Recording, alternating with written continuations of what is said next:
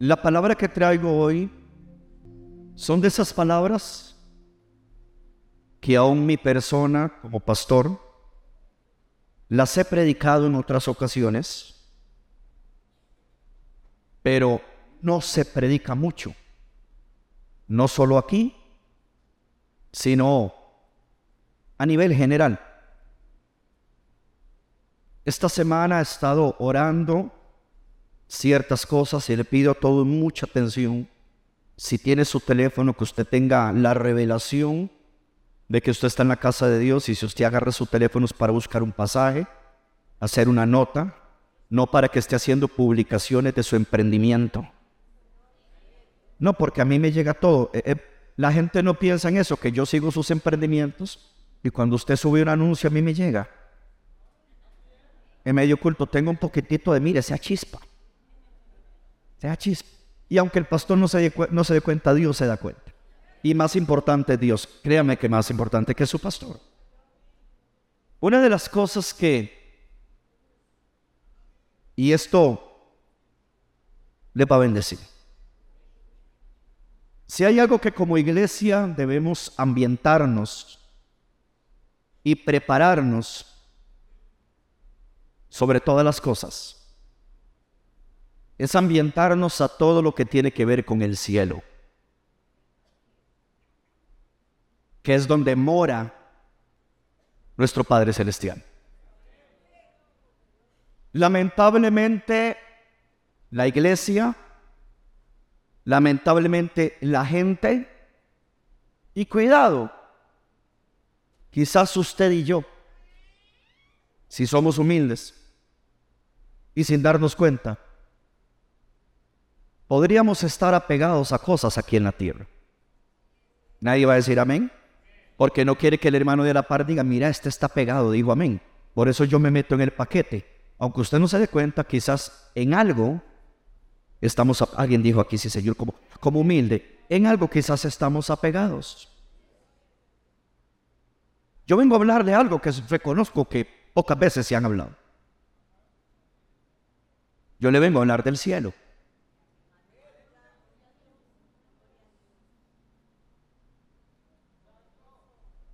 No, yo sé que si yo le hubiera hecho cinco pasos para que usted sea un superhombre, te brinque y se agarra del abanico, Gloria O tres pasos para recuperar tu hogar.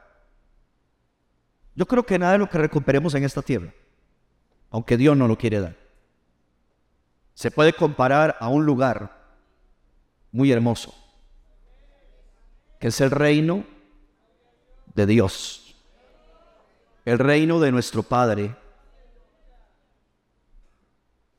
Y por cierto que es un lugar donde nuestros seres queridos, que ya partieron de este mundo con nuestro Señor, están allí.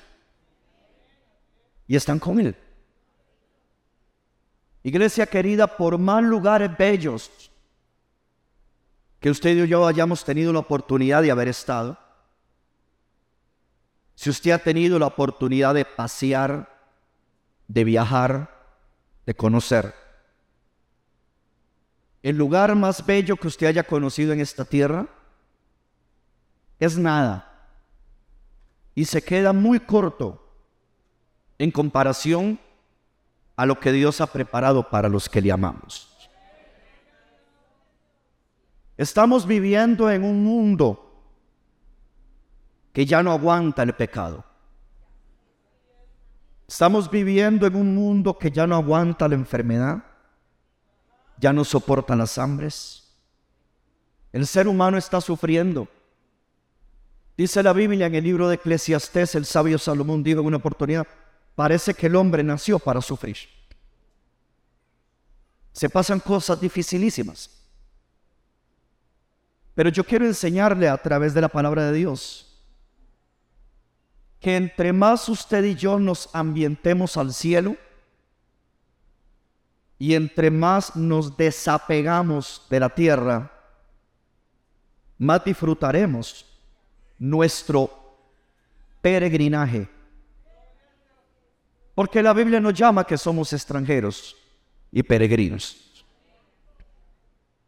Por lo tanto, como su pastor, y sumamente responsable de su alma. Quiero enseñarle esta mañana que no se encariñe con este mundo. Y pongamos el reino de Dios en primer lugar porque, porque realmente aquí estamos de paso. Esto nace, este mensaje nace a raíz de que ayer en la mañana, cuando estuve un tiempo orando antes de irme al bautismo, yo le compartí al pueblo que fue ayer y a las cuarenta y resto de personas que se bautizaron. Les compartí que cuando yo estaba buscando al Señor en la mañana y yo estaba orando por mi papá, estaba orando por mis dos abuelitas, por el hogar de mi hermano Marlon, el hogar de mi hermano este Alejandro, el hogar de Gerson, sus matrimonios, sus hijos, y para que la salvación de Dios alcance la familia del lado de mi esposa y de mi lado.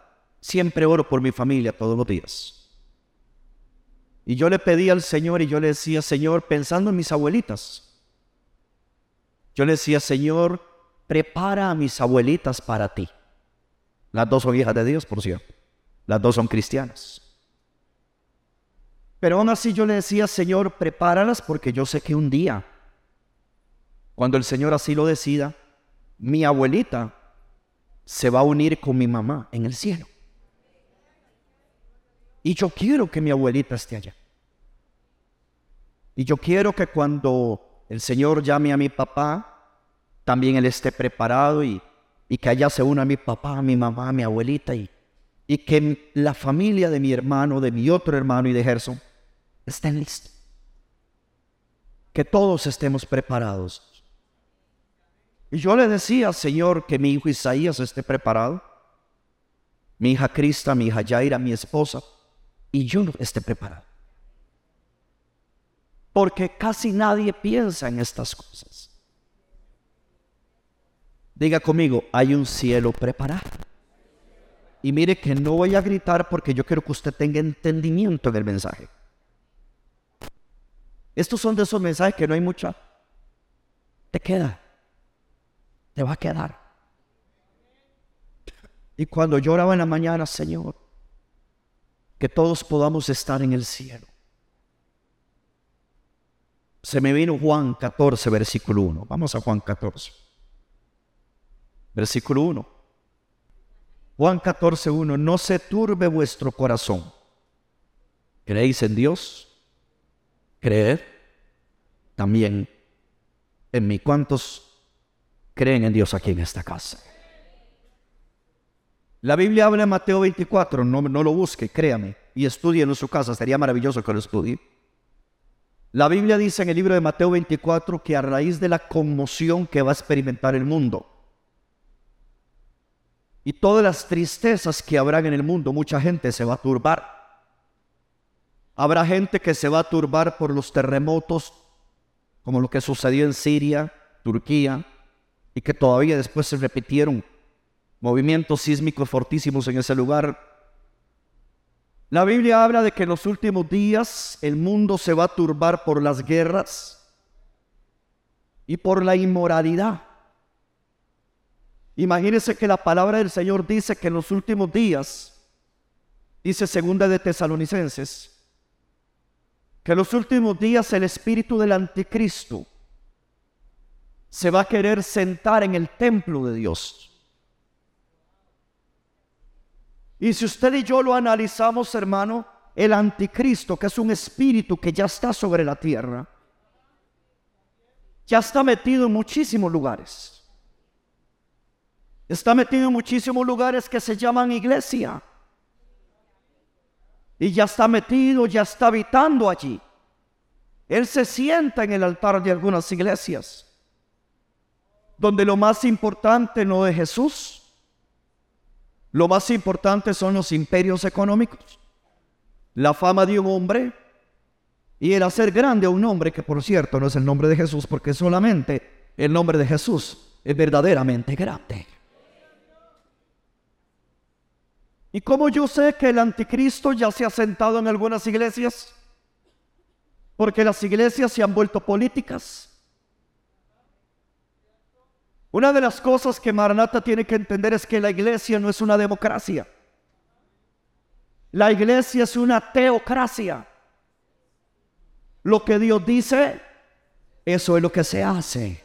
No sé si me están oyendo. Las iglesias se han vuelto políticas. Las iglesias se han vuelto psicológicas. ¿Tiene usted pastor algo contra la psicología? No. Yo tengo psicólogos en esta iglesia llenos del Espíritu Santo. Las iglesias se han vuelto amigables. Y no ha notado que aunque las iglesias están llenas de miles de personas, las ciudades no cambian. Porque no es la psicología, no es el ser social, no es el ser amigable lo que cambia al ser humano. Lo único que verdaderamente cambia el evangelio eh, eh, es el, el evangelio, es el que, el que cambia el ser humano y el que cambia el corazón de una persona. Y las iglesias, como yo prediqué el jueves, el pueblo de Dios debería de abocarse, ser como los hermanos de Berea, que todo lo que el hombre que está en el altar tenga un cuello chino, tenga una sotana, tenga una corbata, tenga un corbatín.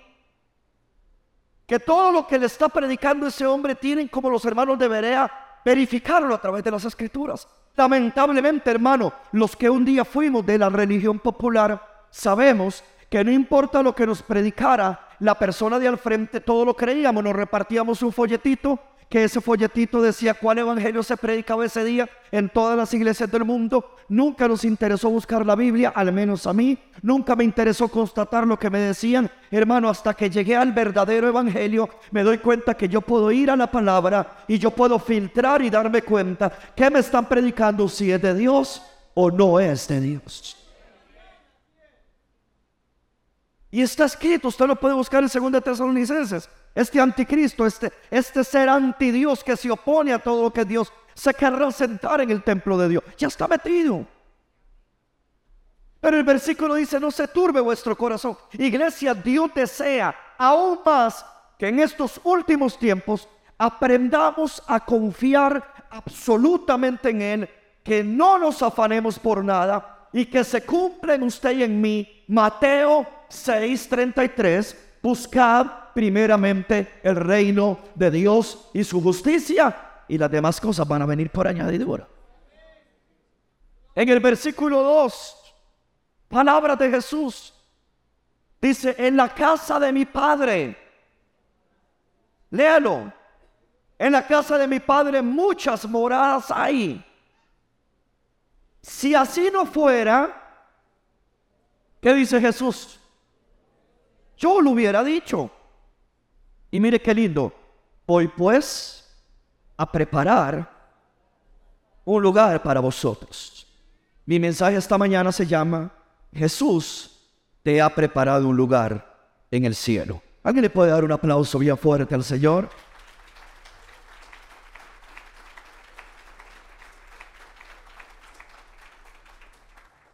Este mensaje tiene la particularidad y el poder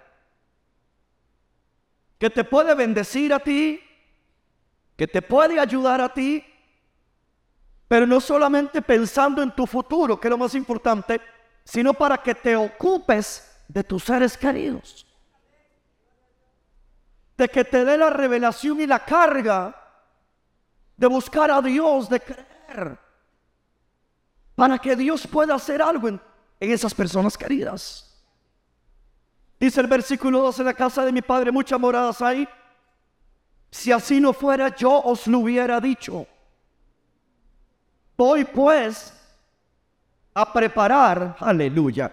¿Cuántos dan gracias por esa promesa, hermano? Hermano, porque es que la iglesia cayó en algo que nos alegramos más cuando hay una promesa de prosperidad y de sanidad. Deberíamos de alegrarnos más de que el Padre y el Hijo han ido a preparar un lugar para nosotros. Le digo algo, eso es más importante que la prosperidad de la tierra y nada malo con ello, que la sanidad de tu cuerpo y nada malo con ello. Debería de alegrarnos más que el Padre nos ha preparado un lugar en el cielo.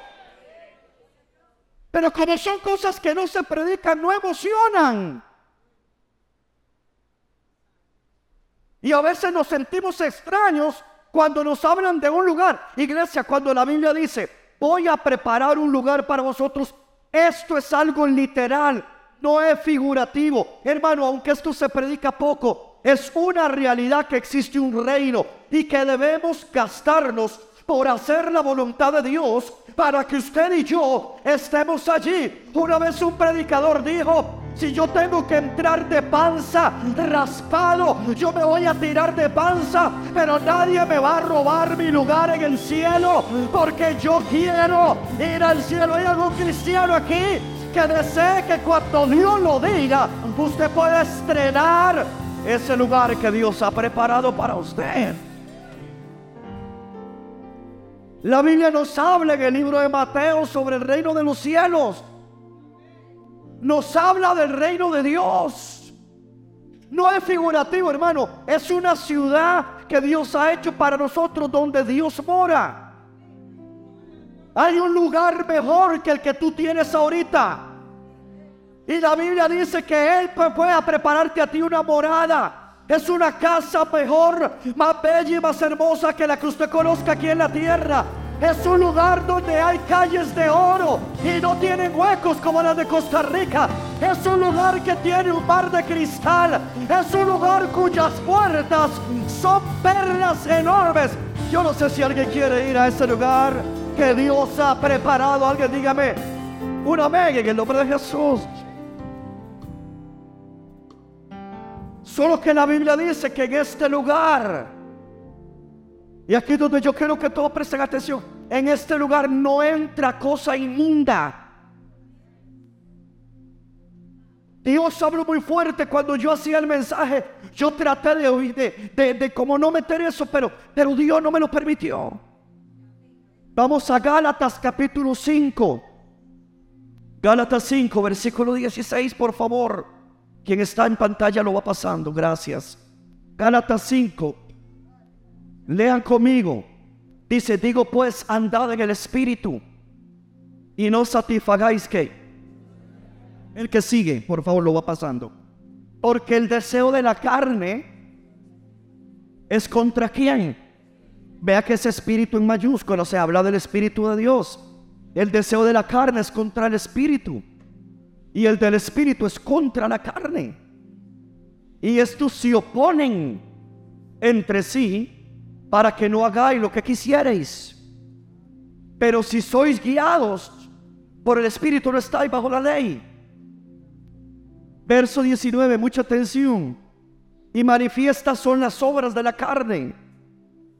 Querida iglesia, yo quiero decirte a ti algo. Hay un cielo, pero para ese cielo hay una entrada especial. No entra cualquiera. Puede entrar cualquiera, pero no entra cualquiera. Y manifiestas son las obras de la carne, que son adulterio, fornicación. No voy a quedarme comentando ninguna, todos saben lo que es eso. Adulterio, fornicación, inmundicia, lascivia, idolatría, hechicerías, enemistades, pleitos, celos. Pastor, usted dijo que no iba a comentar si solo ese. Celos no solamente de pareja. Celos de que un hermano o una hermana tenga algo que tú no tienes. En Cristo, en bendición, en talento y te da celo celos, iras, contiendas, disensiones, gente que le gusta pelear, es eso, herejías, envidias, homicidios, borracheras, orgías y cosas semejantes a estas, acerca de las cuales os amonesto, como ya os lo he dicho antes, que los que practican se da cuenta que es una práctica. O sea, constantemente fornican, constantemente hay inmundicia, constantemente tienen celos, constantemente tienen envidias. Todo lo que dije anteriormente que está escrito, practican. Es decir, es, es algo constante, que los que practican Ah, pastor, gracias a Dios yo adultero como cada tres meses. ¿No es constante, pastor? No, usted también. Que los que practican tales cosas no heredarán, no heredarán qué? El reino de Dios. 1 Corintios 6.9. Este me lo dio el Señor ahorita en la mañana. 1 Corintios 6.9. ¿No sabéis que los injustos no heredarán el reino de Dios? ¿Y a quién le llama injustos? No el rey, ni los fornicarios, la gente que tiene relaciones sexuales fuera del matrimonio, con un novio, con una muchacha, etc. No el rey, ni los fornicarios, ni los idólatras, ni los adúlteros, ni los afeminados. Mire cómo la Biblia, la Biblia separa el afeminado con el que realmente se mete con un hombre. Sea, el que practica la homosexualidad, toda verdad es paralela, o la mujer que practica el lesbianismo. Y en el caso de los hombres, los afeminados. En el caso de las mujeres, el que manifiesta una personalidad de hombre siendo una mujer. Entonces ni los adúlteros, ni los afeminados, ni los que se echan con varones, ni los ladrones, ni los avaros, que son los agarrados, ni los borrachos, ni los maldicientes, ni los estafadores heredarán el reino de Dios. Alguien levante la mano conmigo diga, el cielo. Todos, todos, participemos, diga, el cielo es un lugar preparado para gente preparada. O sea, eso está ahí. Pero algunos no van a poder entrar. Y Jesús lo preparó para que entres. Jesús no lo preparó para que lo veas de largo y no entres. Jesús lo preparó para que entres a través de Él, porque Él es el camino, Él es la verdad, Él es la vida él es la puerta, Él es el pan de vida, Jesús es el que merece la gloria. Vamos para el cielo toda la iglesia. Lo que haya que renunciar en este día. ¿Alguien quiere ir a ese lugar que Jesús ha preparado? Volvamos a Juan 14, hijos, por favor, allá en pantalla. Juan 14, verso 2, y si así no lo fuera, yo lo hubiera hecho. Voy pues a preparar un lugar para vosotros. Versículo 3. Y si me fuere y os prepararé un lugar, vea qué lindo. O sea, Jesús se va, pero no se queda allí. Dice, vendré otra vez. ¿Cuántos saben que le vuelve gloria a Jesús? Vendré otra vez. Y os tomaré, mire, mire, mire qué lindo. Y os tomaré a mí mismo. ¿Por qué dice a mí mismo? Porque somos su cuerpo. Para que donde yo estoy, Alguien debe alegrarse con esa promesa. Vosotros también estéis. Iglesia, Jesús dijo que Él volverá. Papá, mamá, asegurémonos que usted y yo vamos al cielo.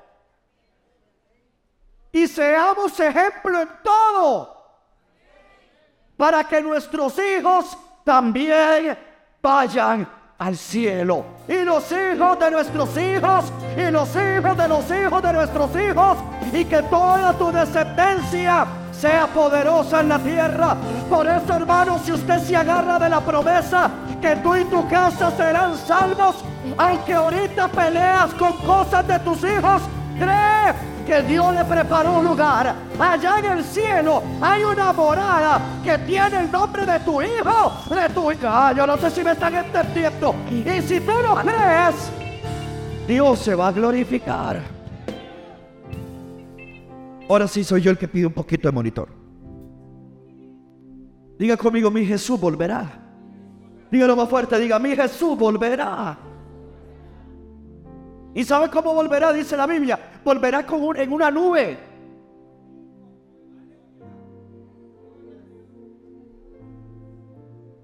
Él va a venir en una nube y todo ojo le verá. Le verá, le verá, todo ojo le verá. ¡Eh, gloria a Dios! Pero esa primera vez que viene, sus pies no tocan la tierra. Él nos espera ahí en el cielo. Y los que ya durmieron, no murieron, durmieron y están ahorita en la misma presencia de Dios, van a ser levantados. Y después los que hayamos quedado, nos vamos con Él.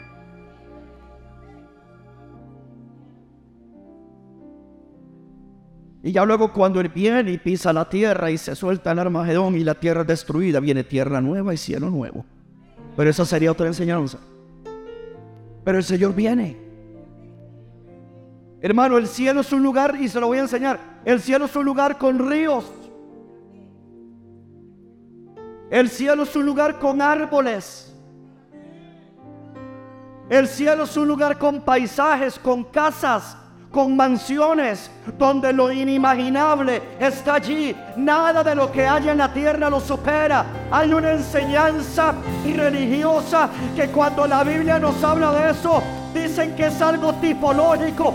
No es tipológico, es literal, es real. Esas iglesias que dicen que eso es algo tipológico, le han quitado a la iglesia el gusto, el anhelo de que ellos piensen, un día yo quiero estar con él. Hermano, le digo algo, yo no sé usted, pero yo a mi esposa se lo he dicho muchas veces, yo no sé si la gente piensa como yo, pero yo, yo, yo, Jeffrey Obato, desea que Jesús venga ya, venga ya, y que se acabe esta cosa y todos en el cielo no quieren decir amén porque no se quieren ir, porque les gusta lo de la tierra. Hay que hacer un cambio y que nos enamoremos del cielo. Si va a aplaudir, aplauda si le va a dar gloria.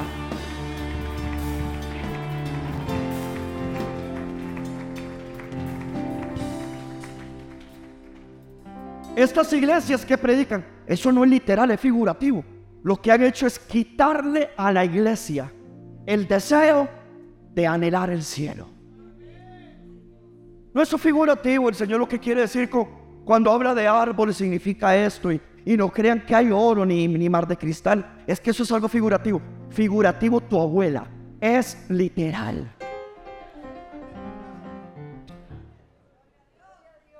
Es real.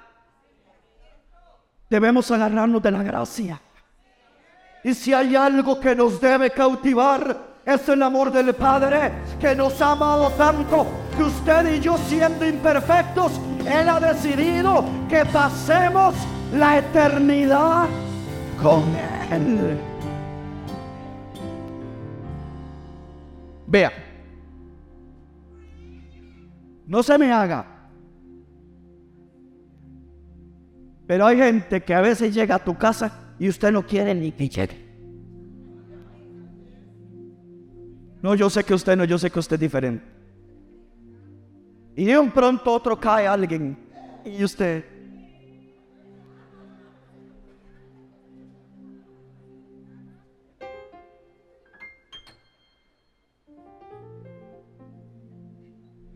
Nadie lo tome personal, es un ejemplo.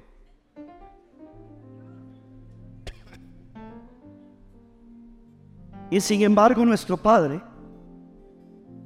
Mm, vamos a ver cuántos son sinceros. Con todas las áreas y cosas feas que usted tiene.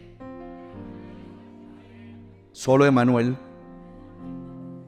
¿Alguien más tiene Cristian? Ni lo dude, gloria. Mike, te fijo. No, amigo, o sea, no hay duda. Jairo. Y con todas las áreas feas que tenemos, quiere pasar la eternidad con nosotros. Eso es lo que a nosotros debería de cautivarnos. El amor del Padre, que Él le dijo a través de, Jesús a sus discípulos, me voy a prepararle una morada porque donde yo estoy, yo quiero que ustedes también estén hermanos. ¿Quién quiere perder el cielo? Nadie. Vamos a hacer en Cristo lo que sea necesario porque Jesús ha preparado un lugar para ti en el cielo. Alguien debería darle un aplauso bien fuerte al Rey de Gloria. Apláudale, apláudale.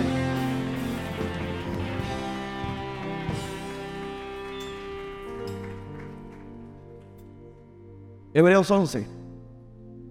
Qué curioso, ¿verdad? Que el día que traigo este mensaje me, quiere, me quisiera agarrar una tos. Hebreos 11:8. Aquí está el mensaje, ¿lo quiere predicar usted leer? Nada más lee. No. Sea bárbaro. Sigamos orando por los líderes. Hebreos 11:8. Por la fe Abraham, siendo llamado, obedeció para salir a un lugar que había de recibir. ¿Cómo qué? Bueno, yo entendí que esto era lo que Abraham perseguía. Y salió sin saber a dónde iba. Por la fe, verso 9, habitó como extranjero en la tierra prometida, como en tierra ajena, morando en tiendas. ¿Con quién? Con Isaac y con Jacob, coherederos de la misma promesa. Verso 10. Verso 10. Porque esperaba. Uf, hermano, está en la Biblia. Porque esperaba la ciudad. Alguien diga conmigo, hay una ciudad. Tiene que decirlo. Diga, hay una ciudad. Porque esperaba la ciudad que tiene fundamentos, cuyo arquitecto, aleluya, y constructor es Dios. Ahí no hay pared que se le filtre la humedad. Ahí no hay fundamento falseado. Porque lo que Dios ha preparado es perfecto, es glorioso, es hermoso, es poderoso. Y el arquitecto y el constructor es Dios. Mano, yo creo estos pasajes. O sea, lo que sostuvo Abraham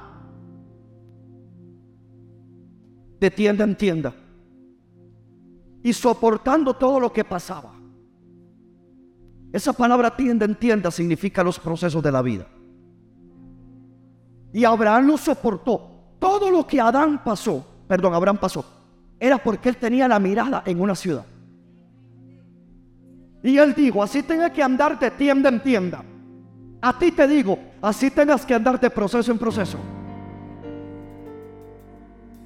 Abraham no perdía su mirada.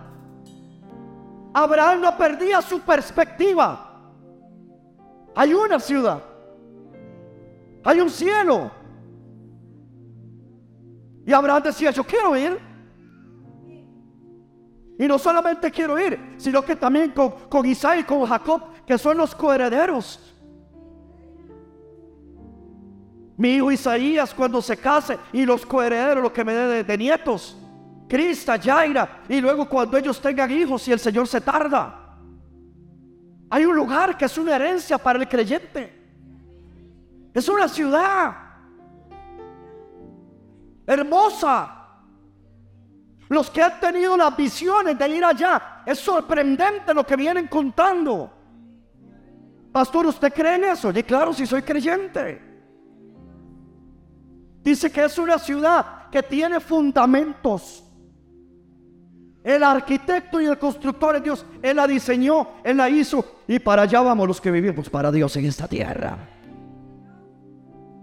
Esto es tan importante enseñarlo, hermano. Escúcheme, escúcheme. Esto es tan importante enseñarlo, no se mueva mucho, escuche porque usted después lo oye usted dice, pastor, ¿dónde que queda el cielo? Abajo. Dese atención. Esto es tan importante enseñarlo, querida iglesia. Présteme atención, usted no va, yo no sé si va a decir amén. Si esto nos enseña, la gente le tiene miedo a la muerte. La gente en Cristo todavía no ha caído en la revelación de Pablo. Vamos a Filipenses capítulo 1, versículo 21, voy rápido. Filipenses 1, 21, porque para mí el vivir es Cristo. ¿Y qué dijo Pablo? Y el morir, ¿alguien, alguien quiere decir ese versículo? Creo que nadie. Para mí el vivir es Cristo y el morir es qué? Ganancia. Verso 22. Mas si el vivir en la carne, escúcheme, si el vivir en la carne resulta para mí en beneficio de la obra, entonces no sé qué escoger. Pablo estaba en estrecho. Pablo decía, si yo voy a vivir en la tierra, voy a vivir para Cristo. Es lo que la iglesia hoy en día tiene que aprender. Iglesia, la iglesia de Cristo no puede, no puede vivir para sus antojos, sus deseos, sus propios planes y sacar a Dios de la ecuación. Usted saca a Dios de la ecuación de su vida y usted va a fracasar.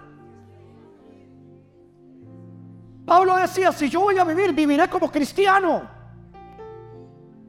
Yo no voy a vivir como algunos que están meses en la iglesia y se salen, y vuelven y se salen, y un día son cristianos, pero luego son mundanos en una fiesta. Hermano, Pablo no. Pablo dijo, yo me encuentro en estrecho. Para mí el vivir es Cristo. Pero si el Padre decidiera que yo muera, para mí es ganancia. ¿Por qué? Porque él sabía que lo que había allá arriba era mayor que lo que él estaba viviendo aquí en la tierra. Y dice el versículo, de ambas cosas estoy preso. Perdón, puesto en estrecho, teniendo, mire que hermano, usted no ve un creyente decir eso. Dice, teniendo deseo de partir. O sea, el hombre quería irse. Si yo pregunto quién quiere irse, no me diga amén porque nadie quiere irse. Es la verdad. Dice, teniendo deseo de partir y estar con Cristo, lo cual es muchísimo mejor. El que sigue, por favor. Pero quedar en la carne es más necesario por causa de vosotros.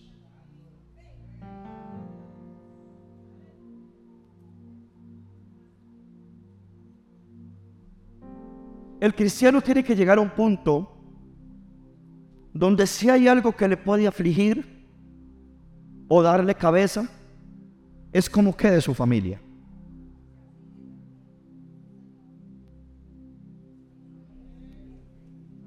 Escúcheme, usted, no señale, usted.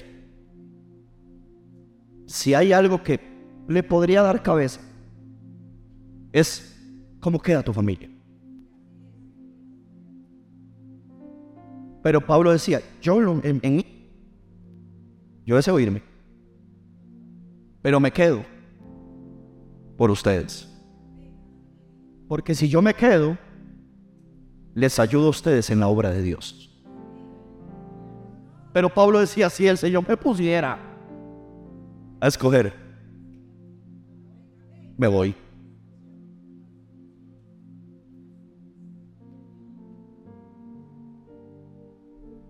O sea, no hay tal cosa, iglesia, como que la persona que se muere se queda en el I. O en una nube gelatinosa. No, todas estas cosas que yo digo las dicen. O que vamos a estar en el purgatorio.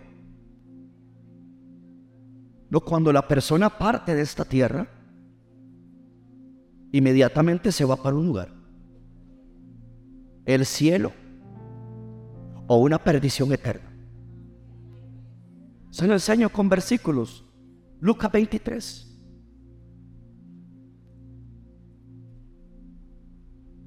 Ese es el ejemplo, versículo 39, del ladrón en la cruz. Lucas 23, 39. Y uno de los malhechores, sígame por favor. Espero que el que tiene el teléfono en la mano es que está viendo la Biblia. Y uno de los malhechores que estaban colgados le injuriaba diciendo, si tú eres el Cristo, porque hermano, siempre cerca de Jesús hay, dos tipos de personas. Uno que cuestiona todo lo que es de Dios. Y uno que conoce lo que es la verdad del reino. Lucas 23, 39. Y uno de los malhechores que estaban colgados le injuriaba diciendo, si tú eres el Cristo, sálvate a ti mismo y a nosotros. Verso que sigue. Verso que sigue. Respondiendo el otro, le reprendió diciendo, ni aún temes tú a Dios, estando en la misma condenación. Se da cuenta que a la gente no hay que decirle nada, ellos saben cuando están condenados. Por eso ese mensaje evangelístico, te vas para el infierno, eso no funciona. Presénteles el cielo. Hábleles del amor y de lo que Cristo preparó para ellos. Claro, y lo que se perderían si no reciben a Jesús. Ahora que tenemos culto de cosecha, después de esta palabra, usted tiene que entender y saber si hay familiares suyos que no van a ir al cielo. Usted tiene que trabajar para creer que ellos puedan ir al cielo contigo y conmigo. Verso que sigue, por favor. Nosotros a la verdad, decían los malhechores, o, decía al menos el que estaba bajo convicción, nosotros a la verdad justamente padecemos porque recibimos lo que merecieron nuestros hechos. Ve, aún el ser humano sabe que si no hizo hechos correctos va a merecer un castigo. Merecieron nuestros hechos. Mas este, hablando de Jesús, ningún mal hizo. El que sigue, por favor. Y dijo a Jesús, mano, qué tremendo. Yo estudiaba esto, yo decía, qué tremendo este malhechor. Este malhechor sabía que Jesús traía un reino. Y quiere que le diga por qué sabía que Jesús traía un reino. Estoy, bueno, déjeme ser, déjeme interpretarlo como yo lo creo. ¿Sabe por qué este hombre sabía que Jesús traía un reino? Porque este malhechor en alguna de las predicaciones que Jesús dio en las calles polvorientas de Jerusalén o de Galilea, ese malhechor se acercó, escuchó el mensaje. Le digo algo, hermano, todo el mundo ha escuchado un día un mensaje y él sabía que un día Jesús volvería con un reino. Y dijo a Jesús, acuérdate de mí. Cuando vengas en tu reino, el verso que sigue. Entonces Jesús les dijo, de cierto hoy entrarán en una nube gelatinosa que los trasladará por los aires al purgatorio. Y ahí no. Jesús le dijo al que lo reconoció como rey de reyes y que lo que él traía era un reino que no era de esta tierra. Jesús le dijo, de cierto os digo que hoy, no mañana, no dentro de 500 años, hoy estarás con, no me están escuchando, no me están escuchando. Hoy estarás conmigo en el paraíso. Hermano, inmediatamente que la persona parte de la tierra, cierra los ojos en la tierra y abre los ojos frente a Jesús. Se acabó el dolor, se acabó el llanto, se acabó la enfermedad. Lo recibe Jesús en el cielo y entra al cielo preparado, a la morada preparada. Hermano, no me digas que no. Debemos de conocer la palabra. Alguien va a aplaudir y le va a dar gloria al Señor. Apláudale bien fuerte al Señor. ¿Quiere que le diga algo? ¿Cuántas cosas le gustan a usted aquí en la tierra? En el cielo serán mejores. Al que le gusta la playa, allá serán más hermosas. Al que le gustan los paisajes, allá será más hermoso. Al que le gusta salir a la montaña, lo de allá no tiene comparación. Hermano, todo lo de la tierra, por más hermoso, será superado por el cielo. Si a aplaudir, denle gloria a Dios, denle gloria a Dios, vamos. Y Dios lo hizo para ti.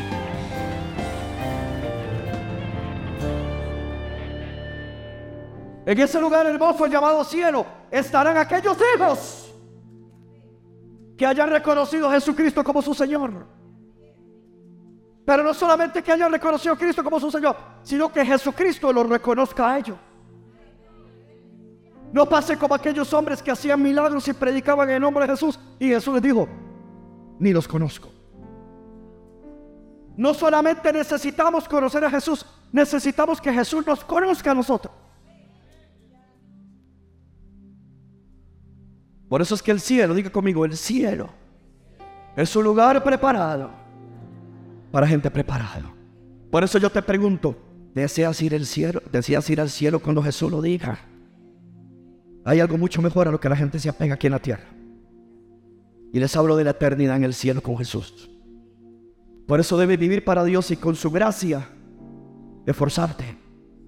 Diga conmigo Jesús en la gracia. Bueno, ¿cómo alguien se puede perder?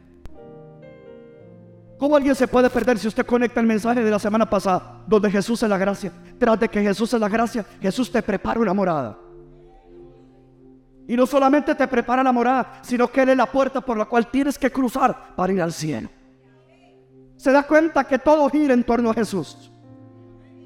Si todo gira en torno a Jesús, vives para Jesús, te guardas para Jesús, amas a Jesús, no querrás conquistar, eh, contristar a Jesús. ¿Me están oyendo todos aquí? Vive cada día.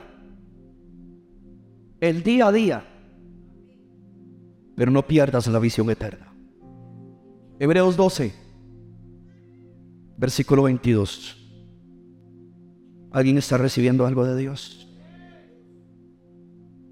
Hebreos 12.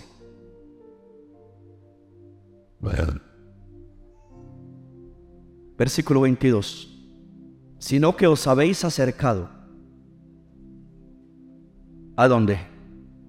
¿Están leyendo? No, no están leyendo. Están esperando la pantalla. Busque su Biblia. Sino que os habéis acercado a dónde? Al monte de. A la ciudad del Dios. Uy, hermano, oyó eso, oyó eso, oyó eso. ¿A dónde? ¿A dónde? ¿A la ciudad de quién? Hay una ciudad.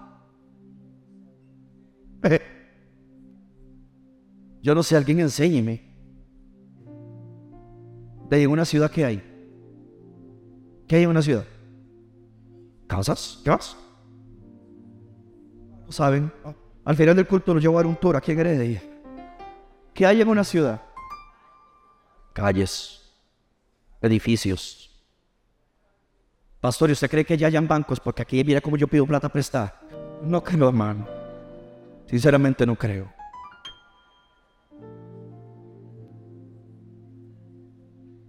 ¿Es una ciudad? ¿Es una ciudad? A la ciudad del Dios vivo. Jerusalén la celestial. Aleluya. ¿Alguien recuerda aquel canto? Oh Jerusalén, qué bonita eres. Calles de oro, mar de cristal. Por esas calles yo voy a caminar. Calles de oro. algunos no se la saben, ¿verdad? Todavía. Son un poquito viejitas. Jerusalén la celestial. Pero mire, lea, lea, lea. ¿Habéis acercado al monte de Sión? A la ciudad del Dios vivo. Jerusalén la celestial. Y en esa ciudad miren lo que hay. La compañía de muchos millares de ángeles. Alguien diga conmigo, ¿es una ciudad? La nueva Jerusalén con millares de ángeles. Ese pasaje es poderoso. Ese pasaje nos habla de la nueva Jerusalén. ¿Y sabe cuál es esa nueva Jerusalén? La ciudad que buscaba Abraham. Que Abraham dice, hay una ciudad cuyo arquitecto y constructor es Dios. Y Abraham, hey, Abraham la buscaba, aquí, aquí, Abraham la buscaba, y ya Abraham está allí. Cuando vayamos nos vamos a sentar con él.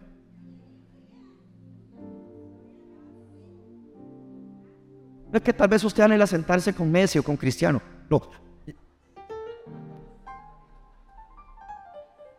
No debería de haber nada que un creyente anhele que llegar a esta ciudad.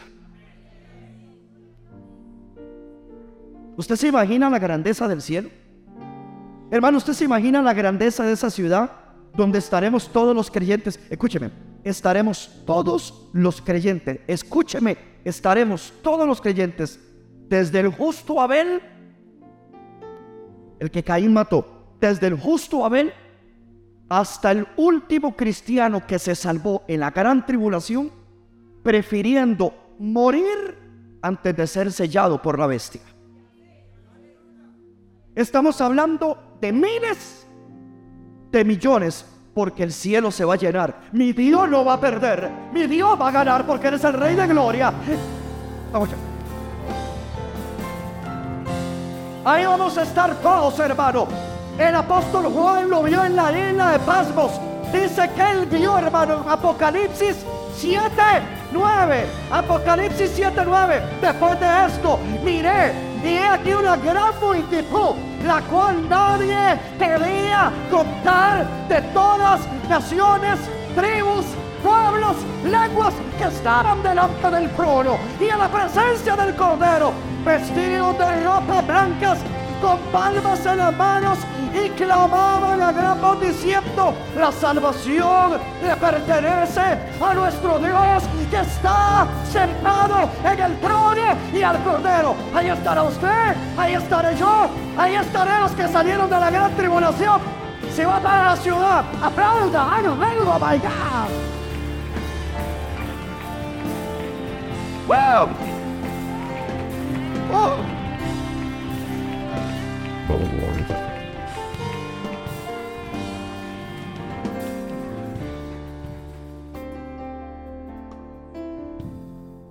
Usted no pensaba en ese momento. ¿Usted cree que el vivir una vida doble, eso va a pasar desapercibido? Yo soy su pastor y piense lo que quiera de como yo predico. Yo soy su pastor. Quiere buscar un pastor más y no seré yo. Pero yo soy un instrumento en la mano de Dios. Yo soy una bendición para usted, para que usted pueda estar un día vestido de blanco en este lugar. ¿Alguien lo quiere? Aplaudan al que merece la gloria. Es a Él. Yo no busco aplausos para mí. Por favor, es el Rey de Gloria. Hay un lugar preparado para gente preparada. Jesús te preparó un lugar en el cielo.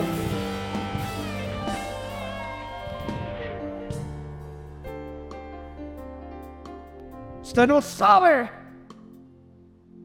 cómo le pasé pidiendo misericordia a Dios en la madrugada para un mensaje así. Porque cualquiera lo predica, pero eso sí que el pastor sea recto ante Dios. Yo le dije, Señor, si hay algo en mí, ayúdame. No me vea con ojos. Es que para yo pararme en este altar, yo lo pienso 50 mil veces. Vivir una vida santa ante Dios. Esto por eso yo lo dije. Esto no es de subir, pim, pim, pim, pim, pim. Y, y ya, y canto tres coritos y hago una obra. No, no, no, no, no.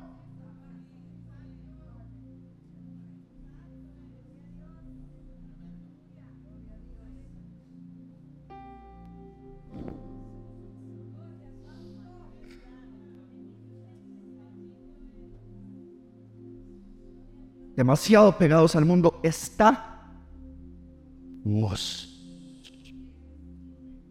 Verso 23, Hebreos 12, 23, y volvemos.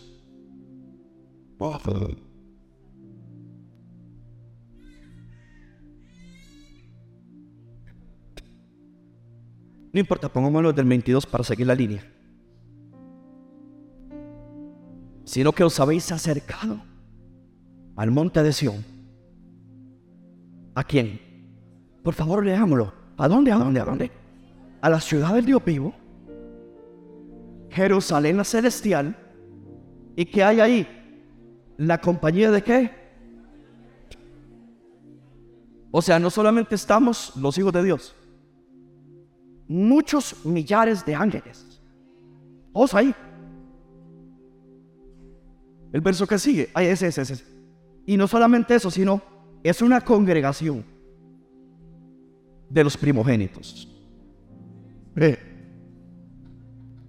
que están escritos, ay, ay, ay, están escritos en los cielos. Mira, jovencito, jovencito, escúcheme. Cuídese que usted asista a la iglesia porque lo traen papá y mamá. Y cuídate, hijito, te lo digo como tu pastor, que te ama Cuídate que tú vienes a la iglesia porque mami te trae, papi te trae o te obligan. Pero tu corazón está vacío del cielo. Porque de nada te sirve venir aquí a las revientas hinchas o regañadientes si al cielo no entras. Esto es algo personal con Dios. Lo tiene que entender Jaira, lo tiene que entender Crista, que por ahí está, creo que está ya acá. Lo tiene que entender Juan Fernando, Pastor, él no es hijo suyo. Claro que sí. Y lo tiene que entender a Isaías. Es que como está la parte, te tocó. Antoine, tú también. Es hijo mío. A la congregación de los primogénitos. que están inscritos. Usted tiene que asegurarse eso. Inscritos en los cielos. Y ahí también está. vamos por. Damos el verso. La ciudad. Los redimidos. Los vestidos de blanco. Millares de ángeles. Congregación de primogénitos. El juez de todos. A los espíritus de los justos. Hechos perfectos. Ahí está todo el mundo en esa ciudad. Mire el tamaño de esa ciudad. I love this. ¿Sabe qué es lo que somos usted y yo? Un espíritu. Eso es lo que somos. Diga conmigo, yo soy un espíritu. Diga, diga, yo soy un espíritu. Le digo algo. Hay personas cristianas que han estado en coma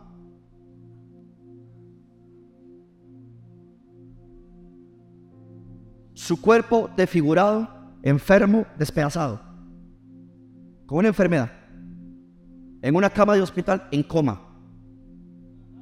Ese es su cuerpo. Su espíritu está vivo. Oyendo todo. Y hay experiencias de personas que estaban allí y oían el dolor, el negativismo de la familia, de los doctores, porque la gente no piensa eso. Esa persona está viva, su espíritu está como si nada. Y en momentos a punto de irse al cielo, vieron un vislumbre de esa gloria y deseaban irse. Y todavía oyendo lo negativo de la familia. Y el doctor va a quedar así, le va a pasar esto, no hay esperanza y la familia así, ¿verdad, doctor? Entonces, el espíritu está oyendo y dice, no, pero aquí. Y se le, y se le muestra la gloria de Dios. Y ellos desean irse.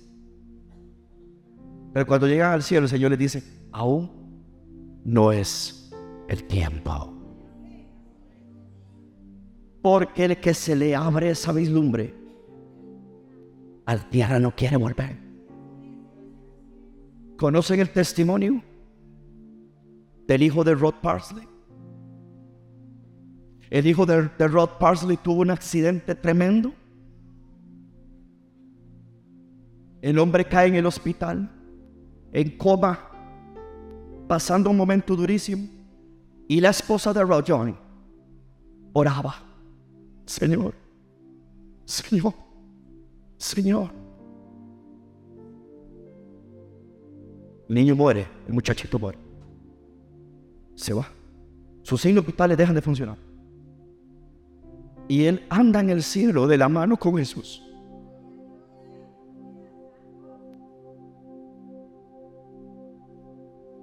Y Jesús le da la mano y le dice, tienes que regresar. Y el muchachito le dice, Señor, ¿pero por qué? Yo quiero quedarme aquí. Y el Señor le dice, les he prometido a mis hijos que el que a mí clama, yo le respondo.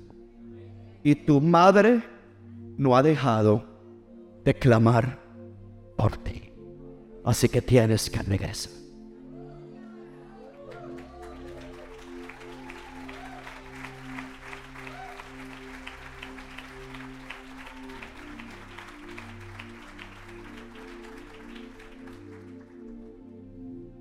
Nosotros lloramos por los que se nos van. Y más bien ellos están deseando que los dejemos irse.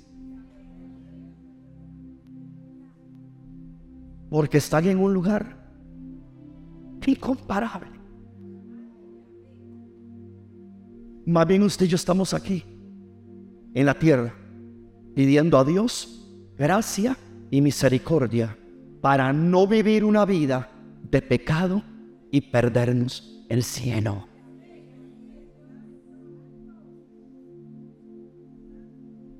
El verso que sigue, el 24. Después de todos los millares de ángeles, después de todo lo que hay, verso 24, ahí también sabe quién está. Jesús. Alguien quiere verlo a él cara a cara, gloria a Dios. A Jesús el mediador del nuevo pacto. Y a la sangre rociada. Que habla peor. Usted sabe que esta pasión por lo eterno y por el cielo fue la pasión que tuvieron los mártires. Que Nerón los quemaba como antorchas encendidas en las calles de Roma. Y mientras ellos eran quemados miraban al cielo porque cada ardor de su cuerpo los acercaba más a la patria celestial.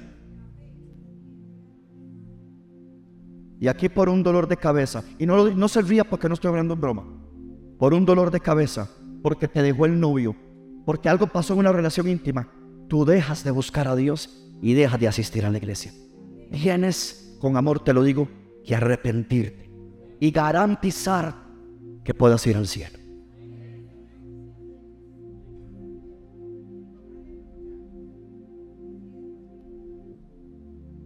Yo no sé si ha notado por eso, la gente que no conoce a Dios, entre más tiene, más se apega a lo material. Pero eso debería ser el que no conoce a Dios. Los creyentes debemos aprender a tener tesoros en el cielo. ¿Alguien me regala un amén en esta casa? Cuando usted ayuna, cuando usted ora, cuando usted lee la Biblia, cuando usted ama al prójimo, se congrega, da, diezma, le predica al necesitado, todos esos son tesoros en el cielo, donde ni la polilla ni el orín corrompe. Según de Corintios 5.1, voy rápido porque ya, ya se me fue el tiempo. Padre Santo, yo quisiera terminar, pero hay gente que me hace cara y me dice, déjelo ahí. Según de Corintios 5.1, hablando de este estuche, ¿alguien levanta la mano conmigo? Y haga así. Diga este estuche. Según de Corintios 5.1, porque sabemos, muy rápido, porque sabemos cuántos se atreverían a seguirme leyendo y poniendo atención para terminar pronto. En serio, en serio, en serio. Porque sabemos que si nuestra morada terrestre, es decir, esta, este tabernáculo, ¿cómo le llama Dios a esto? Tabernáculo. Se deshiciere. Tenemos de Dios. Uh, ¿Alguien tiene de Dios eso? Un edificio y una casa no hecha de manos. Eterna. ¿Dónde, dónde, dónde, dónde? En los cielos. Bueno, a este cuerpo, a este cuerpo que la gente le hace tanta cosa. Y yo no tengo nada contra los que.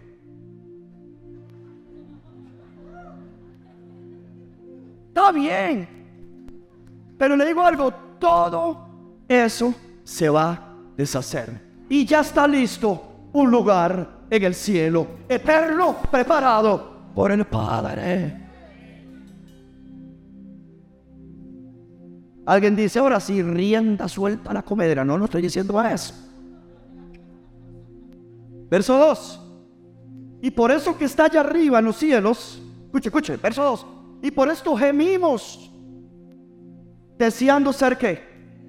Le voy a enseñar la diferencia. Deseando ser revestidos de aquella nuestra habitación celestial. Pues sí, pues así seremos hallados vestidos y no desnudos. Porque así mismo los que estamos en este tabernáculo gemimos con angustia porque no quisiéramos ser desnudados. ¿Sabe qué está diciendo Pablo? Nadie quiere morir. Es lo que él está diciendo. Entonces, antes de morir, ¿qué es lo que quiere todo el mundo? Ser revestido. Que Cristo venga y nos vamos en el rapto. Si no ser revestido, ¿para qué lo mortal sea absorbido por la vida? Verso 5. Dice la Biblia, usted sabe que la Biblia dice que esto corruptible, haga así, esto corruptible, esto, esto, esto. ¿Se va a vestir de qué? Incorruptible. Un cuerpo nuevo. Esto mortal, ¿se va a vestir de qué? De inmortal. Esto es un abrir y cerrar de ojos. Te ve a Steven así todo guapo y, y a Gualberto, eh, eso, y un pronto. Lo corruptible de nosotros. Abrimos los ojos y esto corruptible se viste de incorruptible, esto mortal se vuelve inmortal y eso es lo que nos permite, ese es el traje espacial para estar ante Jesús. ¿Están entendiendo la comparación? Pastor, ¿y por qué tiene que ser así? Porque el cielo no hereda ni carne ni sangre. Esto no entra. Todos esos músculos que usted desarrolla y toda esa cosa en lo que usted pierde el tiempo, eso no entra.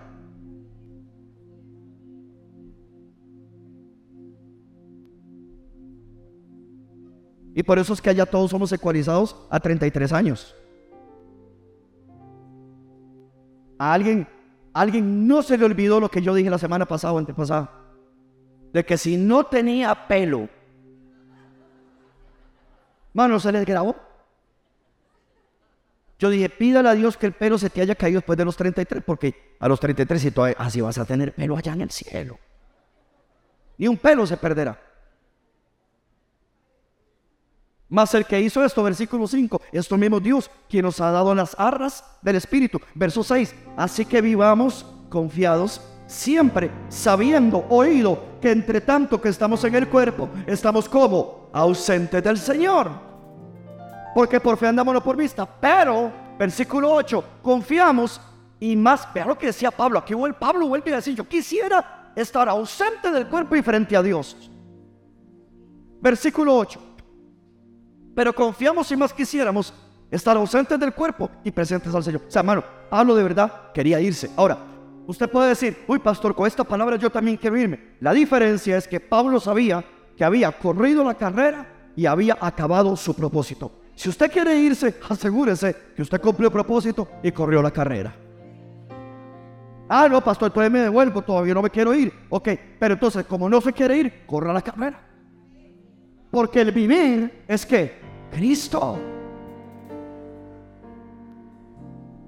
Verso 9, por tanto procuramos también, ausentes o presentes, ser agradable. Porque es necesario, haya ya, y verso 10, es necesario que todos nosotros, ¿quiénes? No oigo. Alguien levante la mano y lea esa parte conmigo. ¿Quiénes? Todos.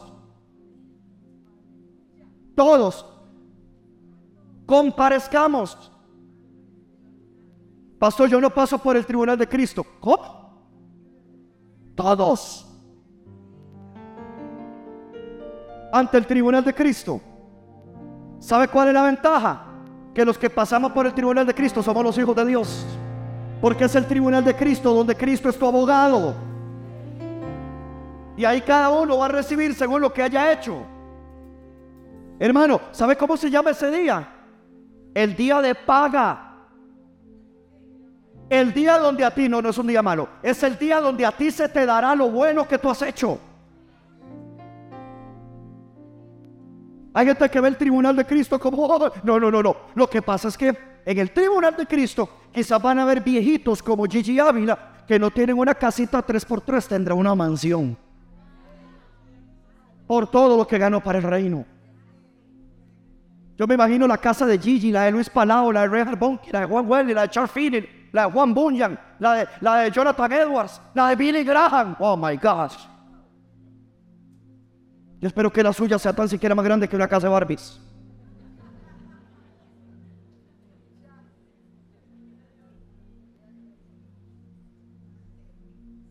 Termino aquí. Apocalipsis 21 versículo 9. Quiero que todos lean conmigo. Vamos a leer bastante, quien está en pantalla lo va pasando, por favor.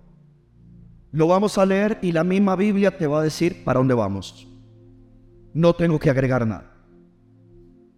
Vamos leyendo, todos, todos. Apocalipsis 21, 9. Vino entonces a mí uno de los siete ángeles que tenían las siete copas las siete plagas postreras, plagas postreras y habló conmigo diciendo, ven acá y yo te mostraré. Oh my God. La desposada, la esposa del Cordero. ¿Quién es la desposada? ¿Quién es la desposada? La iglesia, usted y yo. La esposa del Cordero. Verso 10. Y me llevó en el espíritu a un monte grande y alto y mire lo que le mostró. Quiero que preste mucha atención. Y me mostró la gran ciudad santa de Jerusalén, que descendía del cielo de Dios. Teniendo esa ciudad, teniendo qué? La gloria de Dios. Y su fulgor, wow, era semejante al de una piedra preciosísima como piedra de jaspe, es una ciudad brillante. Como piedra de jaspe, diáfana como el cristal. Tenía un muro grande, alto, con doce puertas. Y en las puertas doce ángeles, aleluya. Y nombres inscritos que son los de las doce tribus de los hijos de Israel. Al oriente tres puertas, al norte tres puertas, al sur tres puertas, al occidente tres puertas. El muro de la ciudad tenía 12 cimientos para, para allí es para donde vamos. Eso fue lo que Jesús preparó. Y sobre ellos los doce nombres de los apóstoles del Cordero. El que hablaba conmigo tenía una caña de medir de oro para medir la ciudad, sus puertas y su muro. La ciudad se haya establecida en cuadro. Por eso es que Dios le reveló al, al, pastor Cho sobre la cuarta dimensión. La ciudad se haya establecida en cuadro y su longitud es igual a su anchura y él midió la ciudad con la caña 12 mil estadios, la longitud, la altura, la anchura de ella son iguales. Midió su muro 144 codos de medida de hombre, la cual es de ángel. El material de su muro era de jaspe, pero la ciudad era de oro puro, semejante al vidrio limpio. Los cimientos del muro de la ciudad estaban adornados con toda piedra preciosa. El primer cimiento era jaspe, el segundo zafiro, el tercero ágata, el cuarto esmeralda, el quinto onis, el sexto cornalina, el séptimo crisólito, el octavo berilo, el noveno topacio, el décimo crisopraso, el undécimo jacinto y el duodécimo matista. Las doce puertas eran doce perlas. Mano, imagínese el tamaño de esas ostras, porque las perlas salen de las ostras. O sea, ya todo es enorme. Imagínese el tamaño de la ostra, de santo. Las doce puertas eran doce perlas, cada una de las puertas era una perla. Y la calle de la ciudad era de oro puro, transparente como el vidrio. Y no vi en ella, escuchen esto, y no vi en esa ciudad, no vi en ella templo, porque el Señor Dios Todopoderoso es el templo de ella y es el Cordero. O sea, usted y yo vamos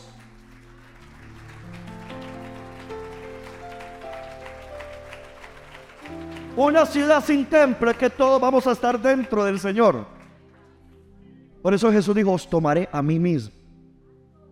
El verso que sigue, que sería el capítulo B, ¿ok? Oh, mire bien.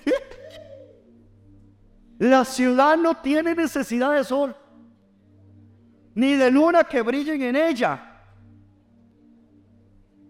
porque la gloria de Dios la ilumina y el Cordero es su lumbre. Que sigue. Y las naciones que hubieran sido salvas como Costa Rica andarán a la luz de ella y los reyes de la tierra traerán su gloria y honor a ella. Sus puertas nunca serán cerradas de día, pues allí no habrá noche. Y llevarán la gloria y la honra de las naciones a ella. No entrarán ella, oh, cosa inmunda, o que hace abominación, no entrará la mentira, sino solamente alguien diga gloria a Dios. Los que están inscritos en el libro de la vida del Cordero. El que sigue. Después, ya estamos en el Apocalipsis 22. Sí, siga. 22. Después, me mostró un río. Le dije que era una ciudad con ríos. Un río limpio de agua de vida, resplandeciente como cristal que salía del trono de Dios y del Cordero en medio de la calle de la ciudad y a uno y otro lado del río estaba el árbol de la vida. Hay árboles, el árbol de la vida. Y el árbol de la vida produce dulce frutos, dando cada mes su fruto. Y las hojas del árbol eran para la sanidad de las naciones. Ya eso está preparado. No se lo olvide, Jesús me dijo, voy a preparar. Todo eso está listo, esperándolo a usted y a mí. Y no habrá más maldición y el trono de Dios y del Cordero estará en ella y sus siervos le servirán. No te detengas, hijita, dale, eso es. Y verán su rostro y su nombre estará donde. Ve la diferencia entre dejarse marcar por la bestia en la tribulación o hoy, perdón, se dice, o hoy tener a Cristo en nuestro corazón. Eso hace que en nuestra frente haya un nombre donde le pertenece a ya al Cordero. No habrá allí más noche. No tiene necesidad de luz de lámpara ni de luz del sol, porque Dios, el Señor, los iluminará y reinarán por los siglos de los siglos. Y me dijo, estas palabras son fieles y verdaderas. Y el Señor, el Dios de los espíritus de los profetas, ha enviado su ángel para mostrar a su siervo las cosas que deben suceder pronto. He aquí, vengo pronto. Bienaventurado el que guarda las palabras de la profecía de esta ley. Yo, ¿yo qué? No oigo, ¿yo qué? ¿Yo qué? Yo, Juan, soy el que oyó y el que vio, perdón, y el que vio estas cosas. Y después que las oído y visto, me postré para adorar a los pies del ángel que me mostraba estas cosas. Pero él me dijo, mira, no lo hagas, porque yo soy, hay una revelación de lo que es el ángel. Yo soy un consiervo tuyo, o sea, no me adores, yo soy un ángel. Yo soy un consiervo tuyo, de tus hermanos los profetas y de los que guardan las palabras de este libro. ¿Y que dice después? Adora a Dios. Y me dijo, no selle las palabras de la profecía de este libro, porque el tiempo está cerca. Verso 11. El que es injusto, sea injusto todavía. El que es inmundo, siga siendo inmundo. Pero el que es justo, practique la justicia todavía. Y el que es santo, santifíquese más todavía. He aquí yo vengo pronto y mi galardón conmigo para recompensar a cada uno según sea su obra. Yo soy el alfa, yo soy la omega, el principio y el fin, el primero y el último. Bienaventurados los que lavan sus ropas para tener derecho al árbol de la vida y para entrar por las puertas en la ciudad. Más los perros. ¿Quién es ese? El cristiano que deja a Dios. El cristiano, el perro que vuelve al vómito. Más los perros estarán fuera. Los hechiceros, los que fornican, los homicidas, los idólatras y todo aquel que ama. Pastor, gracias a Dios yo no soy homicida, jamás mataría a alguien. Dice Levítico que tú eres capaz de ser un homicida con solo que hables mal de un hermano los homicidas, los idólatras y todo aquel que ama y hace mentira. Verso 16. Yo Jesús he enviado mi ángel para daros testimonio de estas cosas en las iglesias. Yo soy la raíz y el linaje de David, la estrella resplandeciente de la mañana y el espíritu y la esposa dicen, ven, y el que oye diga, ven, y el que tiene sed venga, y al que quiera tome del agua de la vida gratuitamente. Yo testifico a todo aquel que oye las palabras de la profecía de este libro. Si alguno añadiera estas cosas, Dios traerá sobre él las plagas que están escritas en el libro. Y si alguno quitare de las palabras del libro esta profecía, Dios quitará su parte del libro de la vida y de la santa ciudad, ahí está, y de las cosas que están escritas en este libro. El que da testimonio de estas cosas dice, ciertamente vengo en breve. Amén. Sí, ven Señor Jesús, para nada la gracia de nuestro Señor Jesucristo sea con todos vosotros. Amén, amén, amén. Póngase de pie y dale un aplauso bien fuerte al Señor.